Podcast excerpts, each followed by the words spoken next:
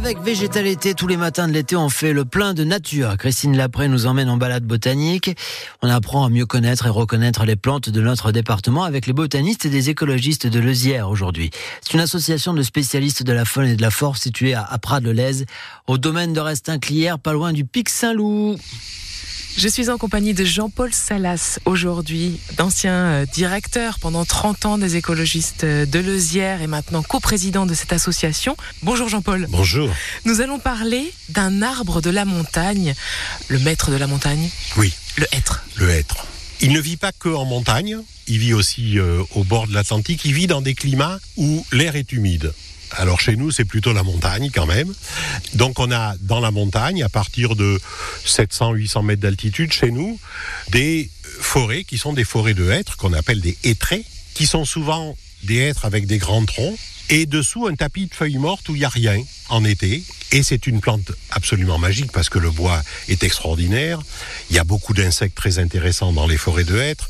Il y a quelques oiseaux intéressants. La hêtraie, c'est un, un, écosystème en, en, soi très étudié. Il y a eu beaucoup de spécialistes, notamment à Montpellier.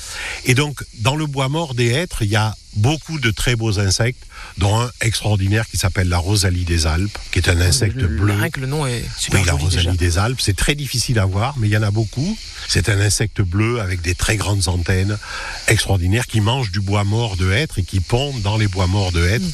Ah, c'est une rencontre. Euh, il faut juste avoir l'œil et dire ah, il y a une rosalie. Allez, on sort l'appareil photo et on en profite. Si on la cherche, on la trouve jamais.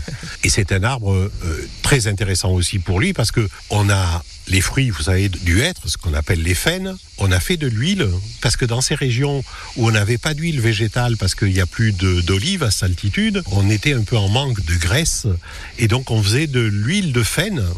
Alors c'est du boulot parce qu'il faut, oui. faut, récolter les faines et il faut les casser au marteau pour obtenir un peu d'huile. Mais ça c'est ça c'est fait. Donc c'est un arbre forestier, c'est-à-dire c'est un arbre qu'on ne trouve pas tout seul. Quand il y en a, il y en a beaucoup. Il y a une forêt de dizaines, de centaines d'hectares de hêtres d'un coup. Et donc on a la chance d'avoir de jolis hêtrés dans l'Espinouse, dans la forêt du Sommail, dans les hauts cantons, comme on dit, le Haut-Languedoc.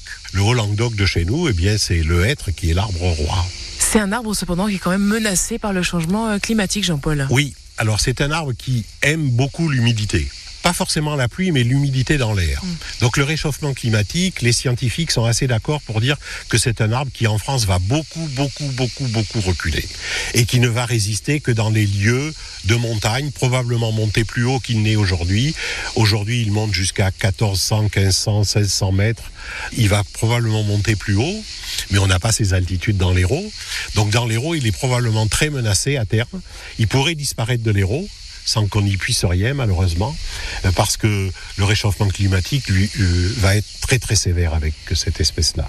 Merci beaucoup, Jean-Paul Salas, euh, d'avoir partagé euh, ses inquiétudes et ses émerveillements euh, avec nous à propos de, du être aujourd'hui. À bientôt. À bientôt. Alors, vous retrouvez toutes les chroniques végétalité sur notre appli France Bleu euh, ici. Et puis surtout, vous retrouvez les activités que proposent les écologistes de Lezière sur leur site eusière.org. Végétalité, c'est tous les matins à 6h40. Dans un instant,